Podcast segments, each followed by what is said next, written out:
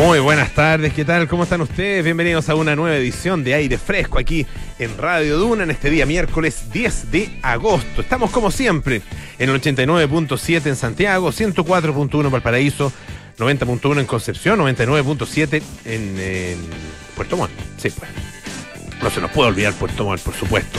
Eh, también estamos en el canal 665 de BTR. Pueden escucharnos a través de nuestra aplicación Radio Duna o entrar a duna.cl donde están las noticias, eh, los programas de Radio Duna, la música ah, de la radio. También están nuestros podcasts por si se perdieron algo, si quieren repetirse, por ejemplo, la entrevista de esta mañana al ministro de Hacienda, Mario Marcelo, quieren recomendársela a alguien, a compartirla, bueno, todo eso lo pueden hacer a través de duna.cl, también a través de, duna.cl y aprovecho de pasar el aviso, pueden entrar eh, y ver nuestro tercer capítulo de la sección Figura y Fondo, que hacemos con mucho cariño junto a César Gauler, gracias a la Fundación Actual y la Rein Vial. Eh, está ahí también en duna.cl, así que ah, pueden eh, verlo, el tercer capítulo dedicado a eh, el pintor Ignacio Valdés, quien está exponiendo allá en la galería AMS. Eh, bueno, pasado el aviso, eh, les cuento par- parte de lo que tenemos. Paula Frederick va a estar con nosotros en algunos minutos más. Las series, el cine, todo lo que está en las pantallas lo trae nuestra querida Paula. Y vamos a conversar también con un cantante y baterista eh, José Mateucci, eh, que es parte del espectáculo Música para Volar. Es un espectáculo que hace un repaso por la obra de Gustavo Cerati y Soda Stereo con orquesta sinfónica. ¿Por qué hablamos de esto? Bueno, porque hay noticia en relación con este espectáculo que se va a presentar en, eh, en nuestro país. Eh, se iba a presentar originalmente el 3 eh, de septiembre. Ah, eh, 3 de septiembre, claro, un día complejo, complicado para, para hacer un espectáculo y por lo mismo se corrió. eh, y va a ser el 15 de octubre ah, em, a las 20 horas en eh, Teatro Coliseo. Ahí en eh, Nathaniel Cox 059, en, ahí en la, la calle Nathaniel, frente prácticamente al Palacio de la Moneda. Eh, y vamos a estar conversando acerca de este espectáculo, eh, a propósito también, no solo de esta, de esta información, sino que a propósito del de el aniversario que se cumple mañana, eh, 11 de agosto.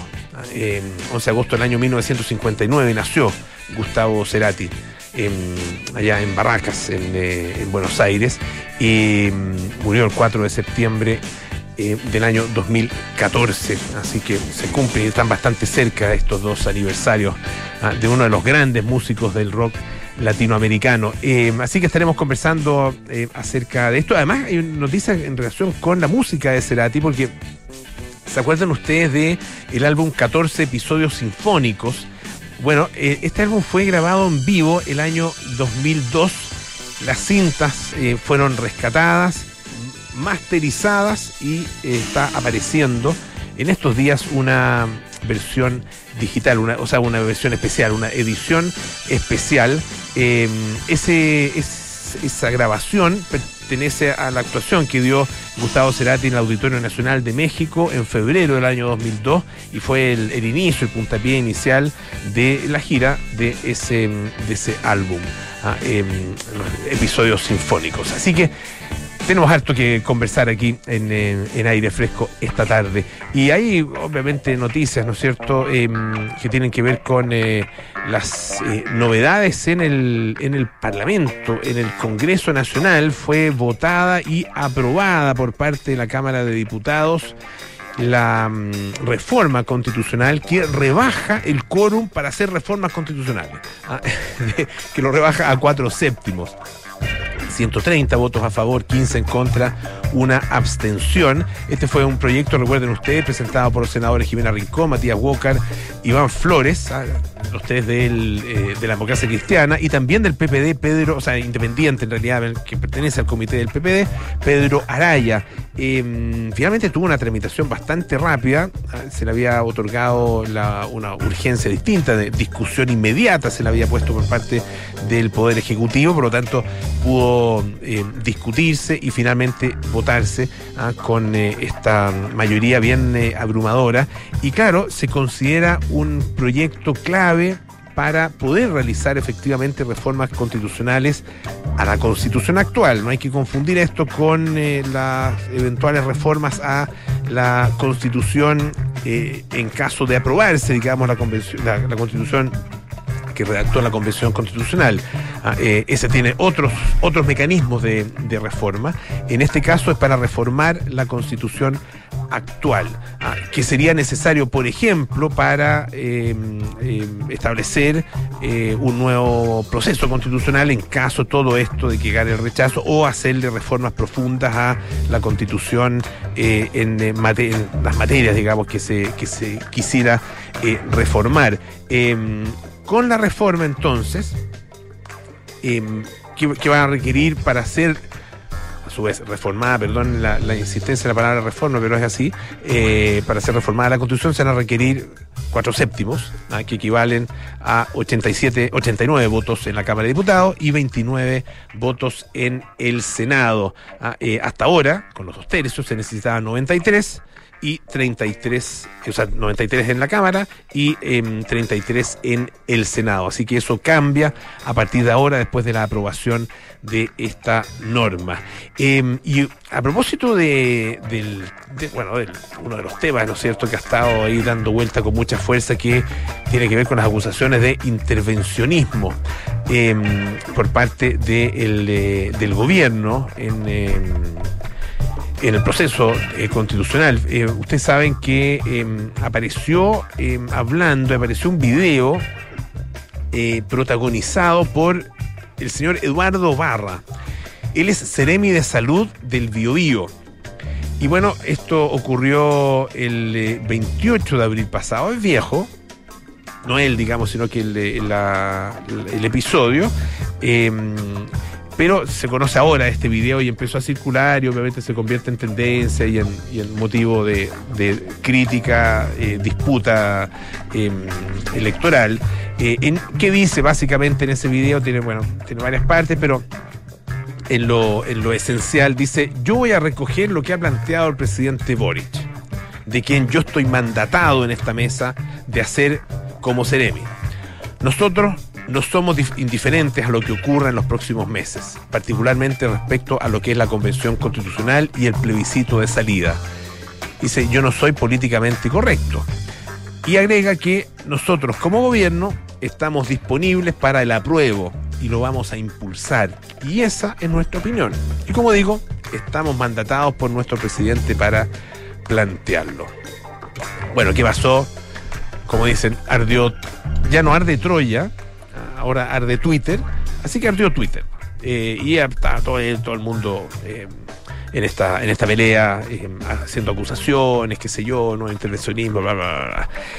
Pero hubo reacción de parte del gobierno y la ministra Camila Vallejo, que ha demostrado que o no se equivoca o se equivoca muy poco eh, toma, asume como, como vocera eh, habitualmente, prácticamente siempre, digámoslo, eh, la postura correcta.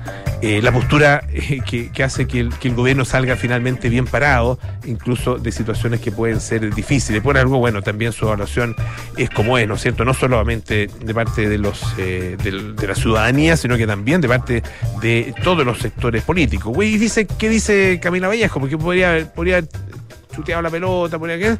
Dice, obviamente es grave.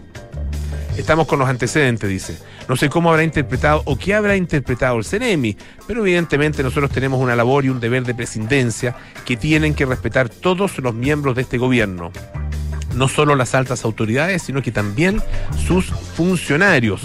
Dice que evidentemente todos tienen derecho a su opinión, son ciudadanos de nuestra patria ah, y la libertad de expresión, pero en el marco de la presidencia, ah, enfatiza la vocera de gobierno. Siendo funcionarios públicos, tienen que restringirse a ese mandato que ha sido instruido, además, no solamente por la Contraloría, sino que también por este gobierno. Independientemente de la fecha de sus declaraciones, es un deber que siempre se tiene que respetar. Y agrega que los antecedentes se están recogiendo, pero sin, sin duda lo reafirma, esa declaración es grave porque no se ajusta al mandato de presidencia que hemos establecido. Ah, eh, vamos a ver ¿Qué ocurre? Bueno, desde Renovación Nacional se pidió a la Contraloría el inicio de un sumario administrativo en contra del Ceremi de Salud del Biobío y vamos a ver entonces qué tipo de medidas toma la Contraloría o tal vez adelantándose qué tipo de medidas toma el propio gobierno. Oye, em, un par de cositas eh, internacionales, em, algo que, es bien interesante. Eh, el sitio web de la, del Servicio Nacional de Salud de Inglaterra, que es muy famoso, el famoso NHS, em, fíjense que en su sitio y en, en la parte destinada a ofrecer orientación sobre la menstruación, eliminó la palabra en inglés, por supuesto, girls, ¿ah? la palabra chicas. ¿ah? Eh, o niñas, chicas, digamos. ¿ah? No sé, bueno, se puede traducir de distintas formas, pero son niñas, eh, pero incluye también el girls a las adolescentes, etcétera. Em, fíjense que un eh, sitio, el, sitio específico se llama Bloody Brilliant. y es un sitio de información sobre la menstruación creado por el NHS de Gales y también por el gobierno de Gales. Em, y se refiere a quienes tienen la menstruación como jóvenes que sangran. Ah, eh, y habla también de la mitad de la población mundial.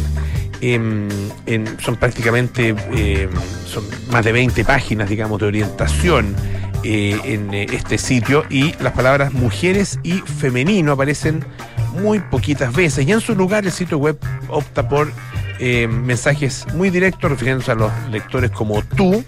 Ah, eh, y sobre la menstruación específicamente dice, tu periodo de menstruación, ah, ese es el nombre científico, forma parte de, tu ciclo menstrual. Este ciclo es, en última instancia, la forma que tiene tu cuerpo de prepararse para un posible embarazo. Em, ya antes eh, la NHS había eliminado la palabra mujer y también mujeres, las dos palabras las había eliminado, de sus páginas sobre la menopausia y el cáncer de ovario. Ah, también como una, forma de actualizarse eh, en relación con eh, el lenguaje inclusivo.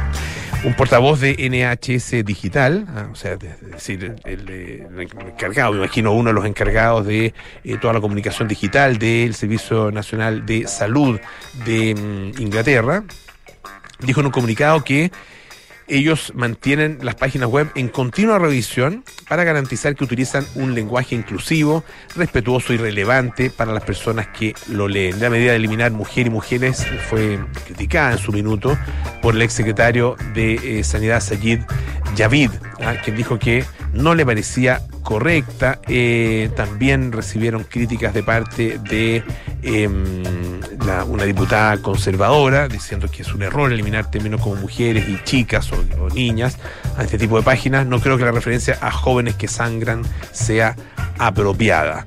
Eh, finalmente, se ha informado que em, por parte del propio sitio web que em, esto ha sido o sea el sitio, los recursos y la campaña de, Bloody Brilliant Em, han sido diseñados para empoderar a las mujeres jóvenes y a las niñas compartiendo el conocimiento de los expertos y ayudando a iniciar conversaciones sobre la salud del periodo para que nadie tenga que sufrir en silencio.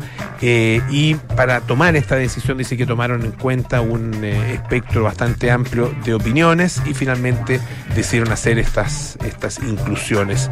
Ah, em, y, se va, eh, o sea, se, incluye, digamos, esta, estas palabras eh, nuevas. Em, sin dejar, dice, de ser sensible a todas las personas que menstruan. Ah, eh, han escuchado, dice, a, las personas y han escuchado también los comentarios que han surgido sobre el uso del lenguaje y en un último comunicado ah, dicen que se va a modificar Ah, em, pero que de todas maneras esta campaña está inspirando a los jóvenes, tanto los chicos como a las chicas en todo el país con sus mensajes honestos y directos que se centran en la normalización de los periodos y la salud de las personas. Ah, em, bueno, discusiones que se están dando no solo allá en, eh, en Inglaterra, sino que también en distintas partes del mundo. Vamos a escuchar eh, un poquito de música. A propósito de eso, ah, bueno, después se los puedo, se los puedo comentar. es que me acordé de la, del, eh, perdón, perdón, Richie, perdón, que me acordé em, de esta campaña, o sea, parte como de la campaña. A ver, de la no podemos decir que oficialmente es parte de la campaña del rechazo, pero sí personas que o grupos que están por el rechazo al mismo tiempo están utilizando un elemento que a propósito de esto eh, que tiene que ver con la salud sexual integral. No sé si vieron esa, esa polémica. Eh, ha habido distintos sectores que lo han criticado muchísimo. Es un folleto. Eh, que fue repartido en las cercanías de, una escuela en La Serena y ha sido denunciado por parte de, eh, que sido diputado, por parte también de la defensora eh, de la niñez, en que aparece una niña en una situación muy, muy sexualizada. ¿ah? y se critica a partir de esa situación, imagínense una niña con una situación muy sexualizada y aparece la madre y dice, ¿qué estás haciendo? No, estoy haciendo mi tarea, ¿ah? le dice la niña. bueno, a partir de eso, de esa imagen se critica el artículo 40 del proyecto em, de, la, Constitución, ah, que, es el artículo que tiene que ver con la, educación sexual integral. Eh, esto ha generado una tremenda polémica acá porque se, dice se está tergiversando el sentido que tiene esta disposición. ¿ah? Para saber qué dice la disposición hay que ir, por supuesto, al artículo 40 del texto constitucional y uno se encuentra ahí con que Señala que toda persona tiene derecho a recibir una, educación sexual integral que promueva el disfrute pleno y libre de la sexualidad, la responsabilidad sexoafectiva, la autonomía, el autocuidado y el consentimiento, el reconocimiento de las diversas identidades y expresiones del género y la sexualidad, que erradique los estereotipos de género y que prevenga la violencia de género y sexual. De ahí a considerar que eh, se le va a enseñar a las niñas a utilizar cierto tipo de, de artilugios, que es lo que señala este folleto, la verdad es que hay un paso bastante grande. Pero bueno, mentes hay para todo. Escuchemos un poco de música. Ahora sí, Phoenix, Too Young.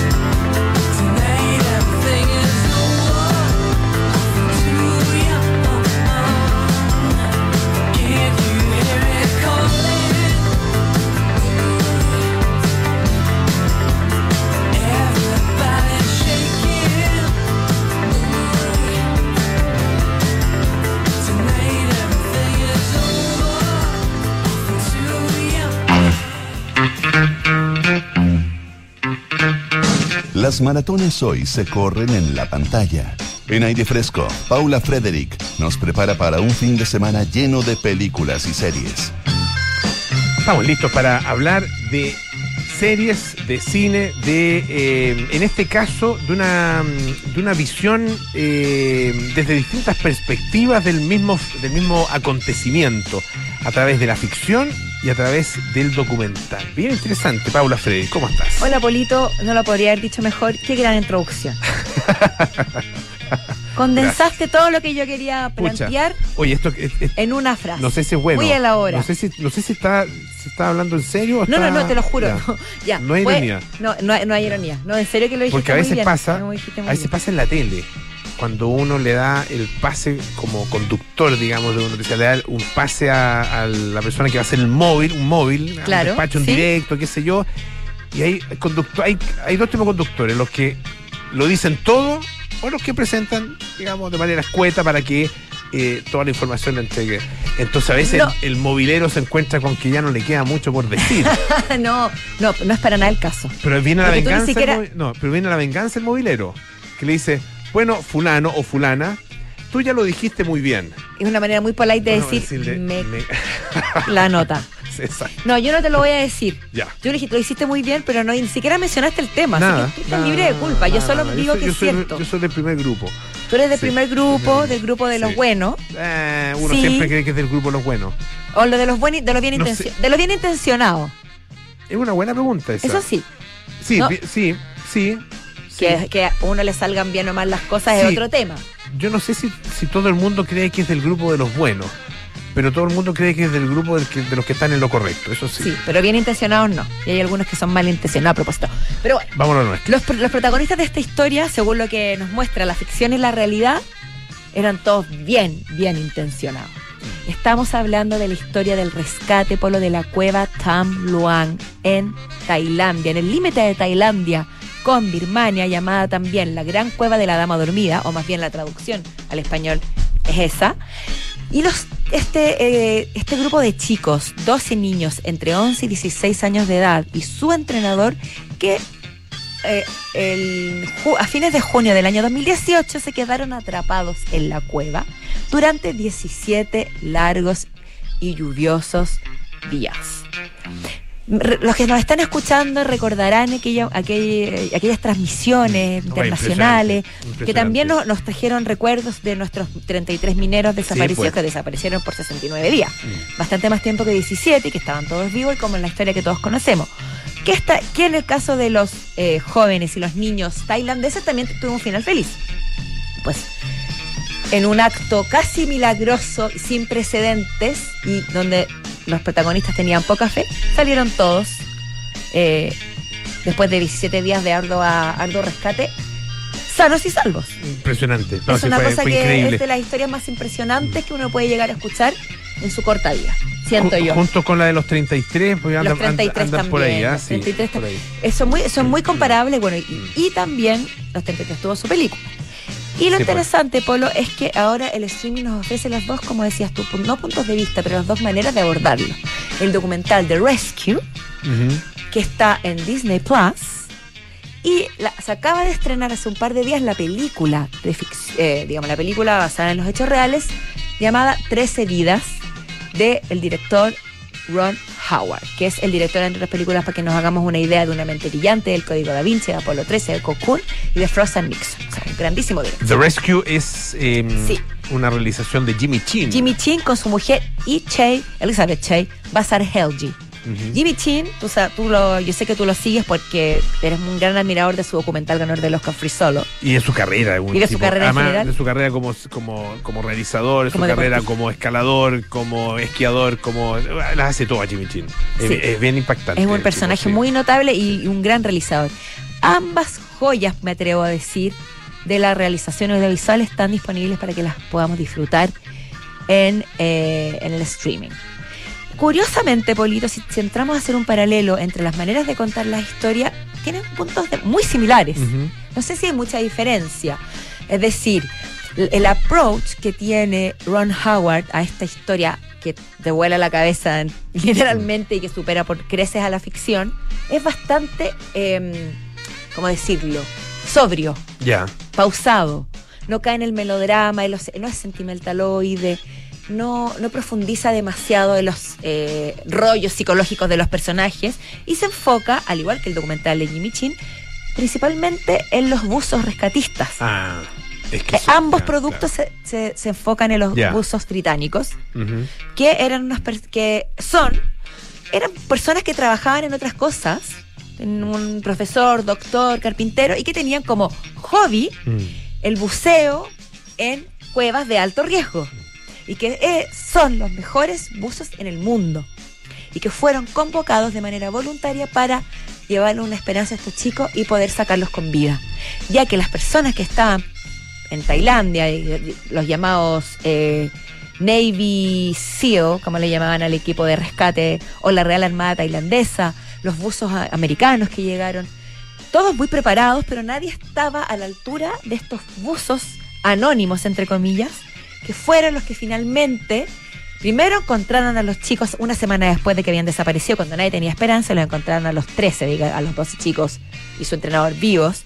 No solo eso, sino que lograron, frente a un método increíble, que esto creo que no lo voy a contar, cómo los sacaron, para invitar a la gente a verlo. Ah, ya. me ¿Te parece, sí, Polo? Sí, eh, la verdad que se sabe, pero no se Sí. saben los detalles. No, Sí, yo no, es- yo no sabía bueno. los detalles. Es muy bueno. Yo no sabía los detalles. Sí. pero y, lo y que son impresionantes. Y lo cierto es que eh, de partida cre- ellos dijeron, "Va- si logramos sacar a un niño vivo es un milagro. Lo mismo que pasa con los mineros. Mm. Y así es una serie de milagros y de, y de cosas increíbles que no se, que no se pueden, eh, ¿cómo se dice? Creer, básicamente, valga la redundancia. Es increíble como, como lo que no se puede creer. Como lo que no Como- se puede creer, exactamente. Como te decía, ambos, ambos, ambos productos están muy cercanos, porque claro, obviamente los protagonistas de la película son Viggo Mortensen, Colin Farrell, actores que conocemos, que hemos visto en otros roles, Joe Edgerton, que hacen tremendos papelazos muy contenidos, eh, y tiene toda la magia y el, y el doré de- del- del producto hollywoodense. Hollywoodense, ya. claro. Pero hay un esfuerzo en apegarse a la realidad, en enfocarse en el hecho mismo, en no contar historias aledañas ni conflictos de cada personaje. Sí, hacen algunos, algunas menciones a la vida privada de cada uno, pero en el fondo los siguen mostrando como seres héroes anónimos. Y es lo mismo que hace el maravilloso documental de Jimmy Shin, como tú lo mencionabas anteriormente, director de Free Solo, que es la historia de este joven que escaló la montaña más Alex Honnold. Alex Honnold. Alex Honnold que... Cuéntanos es una- tú que tú lo. No, es, un- es básicamente una, una escalada eh, de prácticamente mil metros eh, en una roca que es eh, gigantesca, que se llama El Capitán, que está en el Parque Yosemite allá en California, que es prácticamente vertical ah, y la escala sin utilizar arnés y sin, y, bueno, solo, en primer lugar, solo, y por eso se llama solo, y free, que quiere decir libre, es decir, sin utilizar arnés ni ningún tipo de seguridad. Es decir, no va como hacen en general los escaladores, Claro, la gente, lógico, la gente sensata, ¿no es cierto? Ah, que va eh, clavando, eh, el- poniéndole estas trabas, Sí, ¿no es cierto? Para no, para el caso de, de perder eh, equilibrio y caerse, bueno, quedan, eh, quedan amarrados y no, y no se matan. Básicamente eso. Y bueno, él lo hace sin nada de eso. O sea, Ah, Una, Otra es- hazaña increíble. es- es una hazaña increíble, una película que uno la ve, esa- esas películas que ves así, eh, encuclillado en el asiento. Mm. Ah, cuando tú sabes el cuclillas en final. asiento. Sí. Lo sí, mismo porque pasa acá. Alex Honnold sigue vivo, No, básicamente. pues por eso, pero tú ya cuando la ves acá- sabes. Acá también. Aquí pasa lo mismo, pero aún la así historia, sí. se logra mantener la atención. Y hay muchos, hay algunos puntos que me llamaron la atención. Ambos, ambas películas, digamos, destacan el tema de la espiritualidad, Mm. del misticismo. Hay mucho respeto por el lugar. Se destaca mucho el esfuerzo mancomunado de los trabajadores, de los agricultores que desviaron las aguas de las lluvias hacia los lagos para que no colapsaran la cueva, de la gente que fue voluntaria, de la cadena humana que se armó para sacar a los chicos, de las personas que estaban presentes día a día y de la fuerte fe y de la, la importancia que le dan al misticismo, a los dioses y a la confianza en la divina providencia, se podría decir de alguna manera. Y ambas películas, tanto la versión hollywoodense como el documental que muestra crudamente la realidad, tienen mucho hincapié en esta, podríamos decir, dimensión divina, mitológica. Y en el documental, Polo, también hay algo importante. Hay algunas escenas que son eh, recreaciones. Sí. Por ejemplo, las escenas de cuando van debajo de los túneles llevando a los chicos. Y, y las escenas un poquitito más tensión, cuando pasaron obviamente peligro, que pensaron que iban, que iban a morir. Pero, pero de manera también tan sutil que uno se lo confunde con la realidad, con el footage, digamos, con, Claro. con el material de archivo que, que sí posee Jimmy Chin y que lo maneja de manera magistral. Así que uno de los mejores documentales que ustedes pueden encontrar en el streaming hoy es The Rescue y una gran película de Ron Howard que en otras ocasiones ha sido vilipendiado, siempre ha pegado a la realidad, es 13 días. Hoy usted elegirá documental, película, queda O ambos. ambos Yo vi ambas. Sí. y me emocioné profundamente con ambas. La historia da. La historia da para Sí. ver lo- una y nunca olvidar el esfuerzo que los, los milagros que los seres humanos podemos hacer. Paula Frederick, muchísimas gracias. ¿ah? Gracias. Que esté muy bien.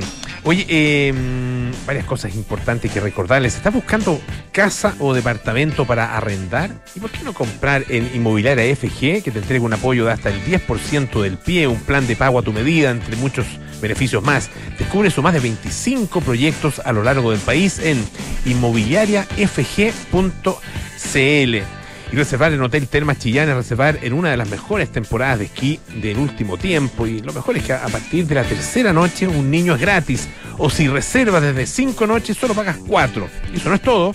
Los tickets son gratis. Haz tus reservas en www.termaschillán.cl. Hacemos una pausa y volvemos con más aire fresco. Esto es Radio Duna.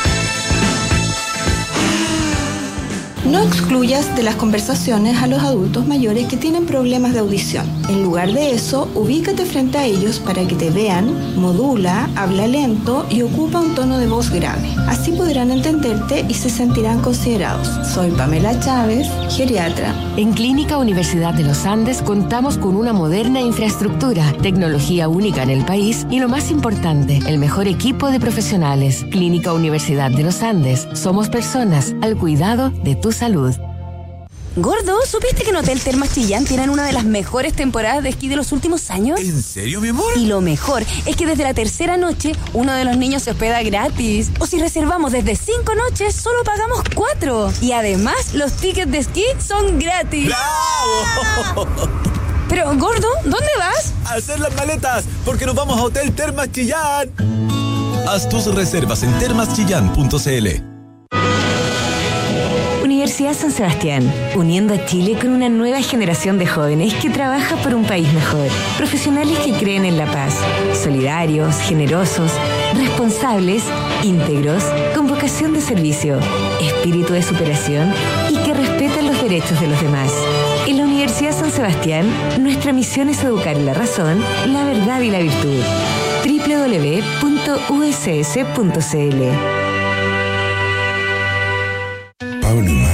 hoy han decidido cambiarse de casa. Pero la gran pregunta es, ¿arrendar o comprar? La respuesta es comprar, porque en Inmobiliaria FG te apoyamos con hasta el 10% del pie y un plan de pago a medida. Tenemos descuentos en unidades seleccionadas y muchos beneficios más. Ya lo sabes, si está difícil arrendar, te ayudamos a comprar. Conoce los más de 25 proyectos de casas y departamentos que tenemos a lo largo del país en inmobiliariafg.cl y atrévete a comprar hoy con Inmobiliaria FG. Descubre un ISAPRE donde cuidar tu salud es lo importante, porque esencial no es solo curar una enfermedad, es que busquemos juntos tu bienestar. Conoce Nueva ISAPRE Esencial de Grupo Alemana en www.somosesencial.cl. Enfrentar el cambio climático es tarea de todos. Duna, por un futuro más sostenible. Una docena de investigadores de la Universidad de Cambridge han advertido que el calentamiento global podría significar el final climático para la humanidad, sin que hasta ahora reciba la atención necesaria por parte del mundo científico y político. Titulado Climate Endgame y publicado recientemente en la revista científica de la Academia Nacional de Ciencias de Estados Unidos, el informe asegura que el clima está enfrentando el final de la partida y que más de 2 millones de personas sufrirán calor extremo al año 2070. Los autores proyectan un aumento real de la temperatura de entre 2,4 y 3 grados para finales de este siglo, generando graves riesgos en la salud humana y la seguridad alimenticia, con consecuencias políticas y sociales. Acciona, expertos en el desarrollo de infraestructuras sostenibles para recuperar el planeta. Visa conoce la forma en la que quieres disfrutar. Por eso tienes acceso a una gran plataforma de beneficios como hasta cuatro meses de tus películas y series favoritas en Disney Plus. Además de hasta cuatro meses de regalo en tu suscripción Bloomberg Línea. Y tres meses de envíos ilimitados con Rappi Prime. Beneficio exclusivo pagando con Visa Platinum, Visa Signature y Visa Infinite. Disfruta estos y más de 300 beneficios. Visa, única como tú. Hola, mi amor. Hola, viejita, ¿cómo estás? Súper. ¿Cómo se portó el Rocky? ¿Me echaste de menos, guatón? Estuvo adentro todos los días. Ni se movió del lado de tu papá. Parece que ya se jubiló de perro guardián. Qué bien, le tocó su merecido descanso también. Ahora que contratamos Verisur, parece que todos podemos disfrutar de las vacaciones. Protege lo que más te importa con alarmas Verisur. Contrata llamando al 600-385-0003 o en verisur.cl. Activa Verisur. Activa tu tranquilidad. Estás en aire fresco con Polo Ramírez. Estamos de vuelta aquí en aire fresco. Esto es Radio Duna. La Universidad San Sebastián es la primera universidad chilena acreditada internacionalmente con estándares de la Unión Europea por la agencia alemana ACAS. Universidad San Sebastián, vocación por la excelencia. Y en Clínica Universidad de los Andes entregan a sus pacientes y sus familias una atención médica de calidad a cargo del mejor equipo de especialistas en un entorno acogedor con tecnología única en el país. Personas al cuidado de tu salud. Bueno, es eh, un, eh, artista y una música que escuchamos muchísimo acá en eh, Radio Duna, un hombre queridísimo en Chile, o por supuesto que en su, en su patria, ¿no es cierto?, en Argentina, también en toda Latinoamérica, uno de los grandes músicos que hemos tenido y que desgraciadamente partió tan joven. Estamos hablando, evidentemente, de Gustavo Cerati, quien fíjense que nació el 11 de agosto del año 1959. Estaría cumpliendo mañana 63 años de edad.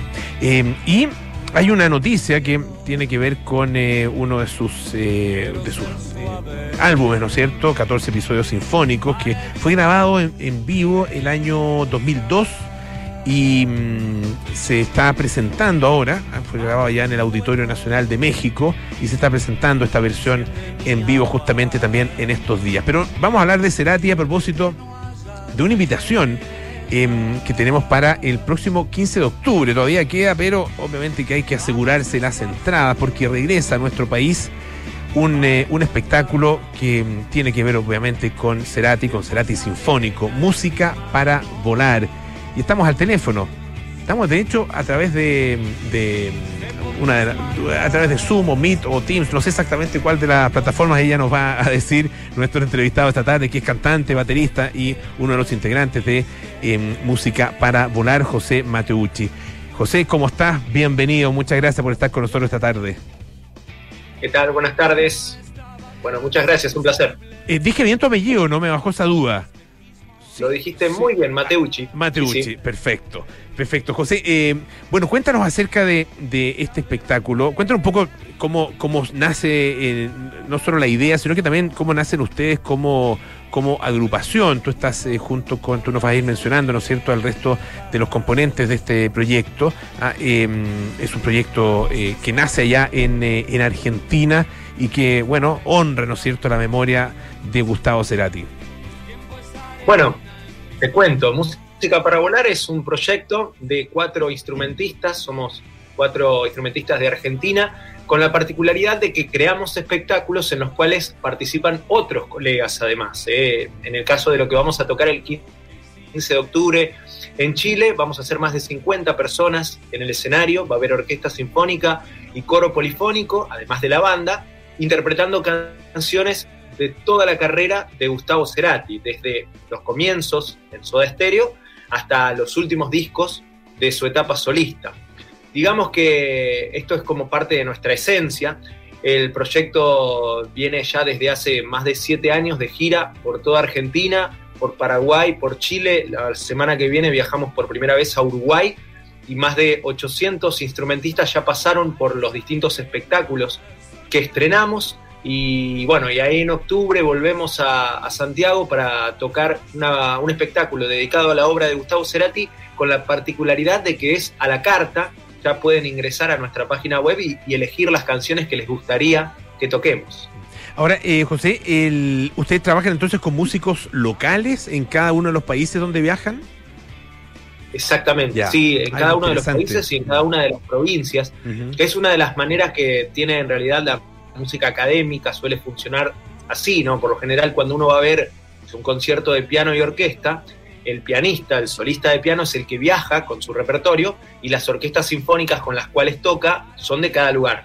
Entonces, en nuestro proyecto toma esas maneras de, trabajar y armamos orquestas en cada lugar a donde vamos o tocamos con organismos estables, con orquestas sinfónicas del lugar, eh, enviando las partituras. Todas las partituras de nuestros espectáculos son escritas por nuestro pianista, Bruno Moreno, que es compositor de música académica y que participa de esa manera de, la, de la creación de estos espectáculos.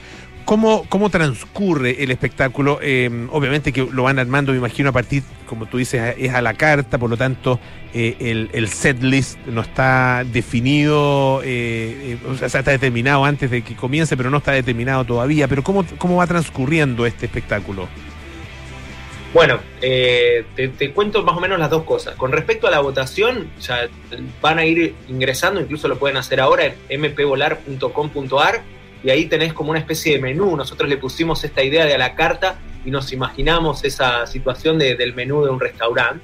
Entonces uno puede elegir algunas canciones dentro de, de las posibilidades que tienen versiones sinfónicas, otras que tienen versiones de cámara, es decir, con, con un- una determinada sección de la orquesta sinfónica, y versiones eléctricas, y en base a los temas más votados, después al final te pregunta desde qué ciudad escribiste, y en base a los temas más votados armamos nosotros la estructura del espectáculo.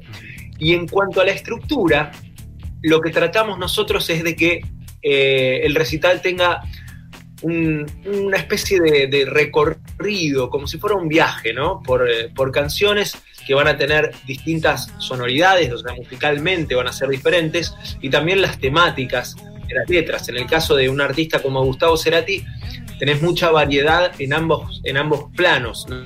¿no? tanto desde el tipo de música con la cual experimentó y que fue incorporando a su propio lenguaje y repertorio, tanto como las temáticas. Hay canciones que hablan de cosas diferentes. Entonces, vamos a tratar de que la estructura del espectáculo vaya recorriendo de una manera orgánica esos distintos paisajes sonoros.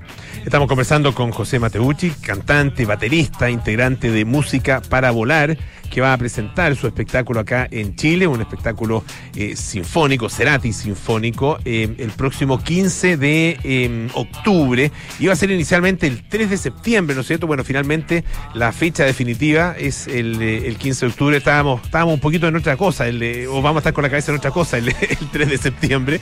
Eh, así que eh, eh, probablemente muy bienvenido ese cambio de fecha para, para muchas personas y los, los tickets se pueden comprar en eh, punto ticket.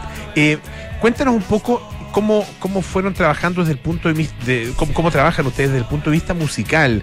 Eh, porque, eh, claro, eh, requiere, ¿no es cierto?, me imagino, arreglos que en algunos casos eh, pueden ser, llegar a ser muy distintos a los arreglos originales para cada una de las canciones. Eh, sí, o sea, yo diría que la respuesta es sí y no. Por un lado, eh, sí requiere mucho trabajo la adaptación, es un proceso largo para armar un arreglo sinfónico de una canción, es un proceso que lleva meses de, ir probando maneras, orquestaciones y, cómo traducir eh, lo que está en los discos a, a la sonoridad, a la paleta de una orquesta sinfónica, que es un trabajo que hace nuestro pianista Bruno Moreno. Eh, y después hay que decir que Gustavo Cerati, por la manera que tenía de componer y de grabar, siempre dejaba un montón de elementos sonoros. Si uno escucha con auriculares y con mucha atención cualquier disco de Gustavo Cerati, hay una concepción y un trabajo muy inteligente de construcción de, la canción. Entonces hay muchos elementos que si uno los transcribe a partituras, después se convierten en capas sonoras de, de un arreglo sinfónico. Entonces, creo que Gustavo Cerati permite el abordaje de, su música a través de la paleta sinfónica por cómo construía sus propios arreglos. Casi nunca hay una canción muy despojada donde vos no puedas tomar elementos de la grabación y dárselos a 20 o 30 músicos que están formando parte de la orquesta. Claro, yo, me imagino que ese es un, como tú dices, un trabajo de, muy, muy eh, dedicado, ¿no? Eh, un trabajo que probablemente es también lento. Eh, ¿Y qué, la verdad que te lo pregunto sin, porque, porque no, básicamente no sé, no sé de, música y me cuesta mucho imaginar Em, o entender eh, cómo, cómo, los propios músicos van eh, acogiendo, digamos, cada uno de estos arreglos. Esto se transforma en partituras para cada instrumento. Eh, los, los músicos, me imagino que tienen también un, proceso de ensayo, de trabajo como orquesta. ¿En qué minutos se integran ustedes a eso? Cuéntanos un poco del proceso. Bueno, imagínate, te vamos a tratar de explicar para que lo entiendan también quienes nos están escuchando. Esto es así. Eh, nuestro pianista escribe una partitura general, a esa, a esa partitura general se la puede descomponer en lo que se, llaman partichelas. Partichela es una partitura que es para un instrumento de los 23 que integran la orquesta. Entonces, por ejemplo, vos tocas el violín, vas a recibir una partitura de violín para cada una de las canciones que tenés que tocar. Y lo vas a estudiar. Ahí dice qué notas debe tocar el violín y qué ritmo en cada momento de la, de la, canción. Entonces eso se estudia de manera individual y después empieza el proceso de ensayos en donde eh, cada instrumentista dialoga con el director de orquesta. El director de orquesta ya tiene estudiado todo el arreglo y dice, no, yo quiero que el violín en esta parte suene un poquito más fuerte que el violonchelo, porque esa es la nota más importante de ese momento. Entonces el proceso de, ensayos con el director de orquesta implica la mezcla de esos 23 instrumentos, cada uno de los cuales ensayó su parte. Y en la recta final ya sumamos la banda y sumamos el coro polifónico y vemos cómo todo eso se va, conformando y va sonando como una sola unidad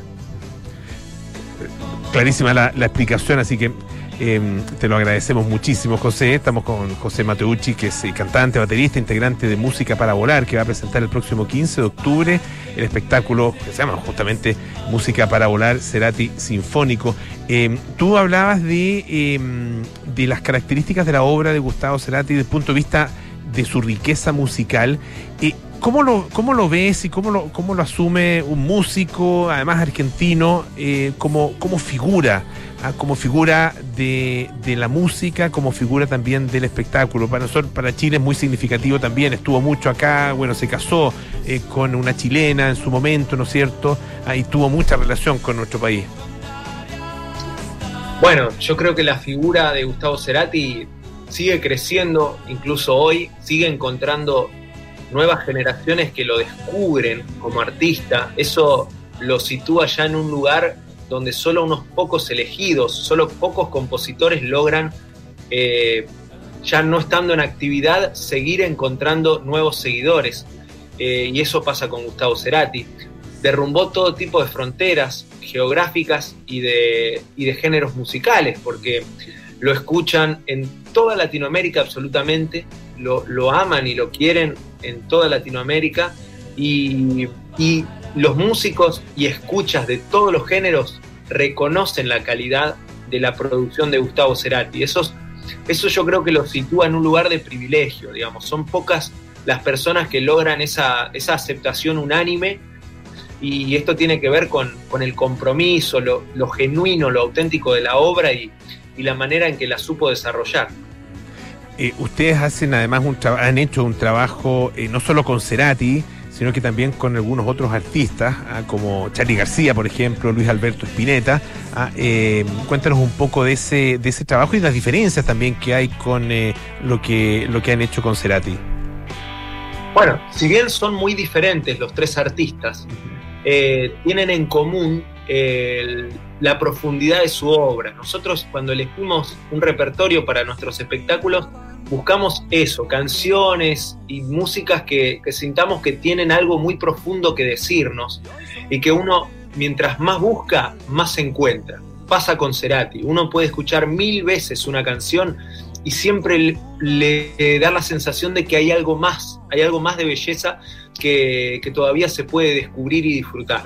Tanto Charlie García como Luis Alberto Spinetta son representantes de esa, de esa tradición de compromiso con, la canción, con la producción musical.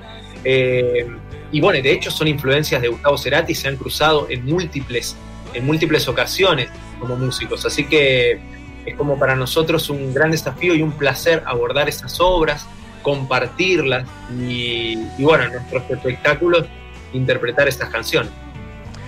Estamos, les recuerdo, conversando con eh, José Mateucci eh, a propósito de, esta, de este espectáculo que se va a presentar eh, el 15 de octubre.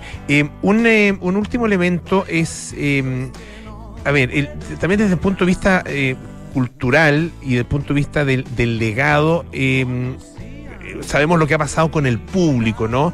Y con, tú lo decías, que, que, traspasa fronteras, traspasa también generaciones. Pero ¿qué pasa con los músicos y la influencia de, eh, nombres como, bueno, García, Spinetta y el propio Gustavo Cerati en eh, la, la, producción musical actual de Argentina? Yo creo que entre los, entre los músicos se fue dando un proceso de cada vez mayor reconocimiento. O sea, el prestigio de Gustavo Cerati fue creciendo y sigue creciendo hoy porque se fueron, creo que se fueron derribando muchos, muchos prejuicios mm. que, que, tal vez entre los músicos hubo en algún momento. Cuando hay un grupo que tiene la popularidad que tuvo Soda Stereo, mm. a veces hay, hay ciertas miradas que, sobre todo entre los músicos, ¿no? que tienen que ver con ir, ir en busca de algún otro discurso, otro artista eh, más eh, alternativo claro, ¿no? a esa. Claro.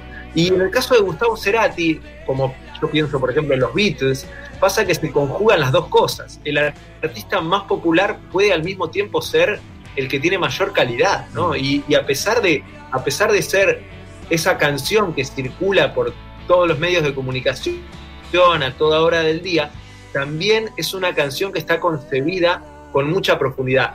Eso lo sitúa a Cerati en un lugar de muy pocos artistas. Casi nunca se da que lo más popular o lo más difundido además sea lo que tiene mayor calidad.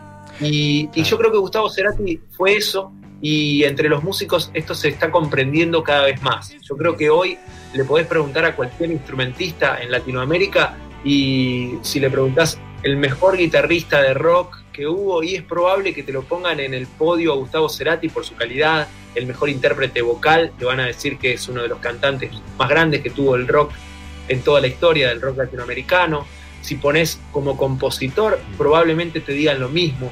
Hay marcas, hay huellas, hay un legado muy importante que nos dejó y creo que cada vez es más unánime el reconocimiento a eso.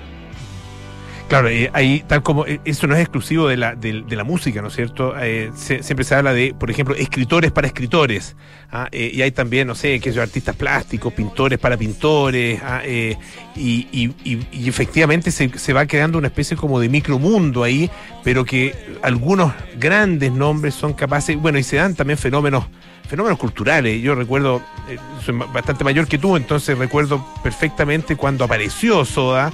Eh, y, yo tenido 20 y algo y, fue o sea, fue una, una explosión impresionante ¿ah? eh, porque era muy original, era muy novedoso eh, y, porque tenía una propuesta además que iba mucho más incluso más allá de la música. Así que es, es, sin duda un espectáculo que se va a recibir acá en Chile con, con muchísimo gusto. José Mateucci muchísimas gracias por estar esta tarde acá en Radio Duna. Un abrazo grande y mucho éxito un placer y que anden muy bien. Gracias. Bueno, ya nos tenemos que ir. Viene Cartas Notables con Bárbara Espejo, nada personal con Josefina Ríos y Matías del Río, Terapia Chilense con María José Ollea, Arturo Fonten y Pablo Ortúzar, Sintonía Crónica Epitafios con Bárbara Espejo y Rodrigo Santa María. Nosotros nos juntamos mañana a las 6 de la tarde para más aire fresco. Estamos a miércoles nomás, ¿eh? todavía queda. Uh, mañana jueves, pero a qué costo, como dicen. Chao, nos vemos.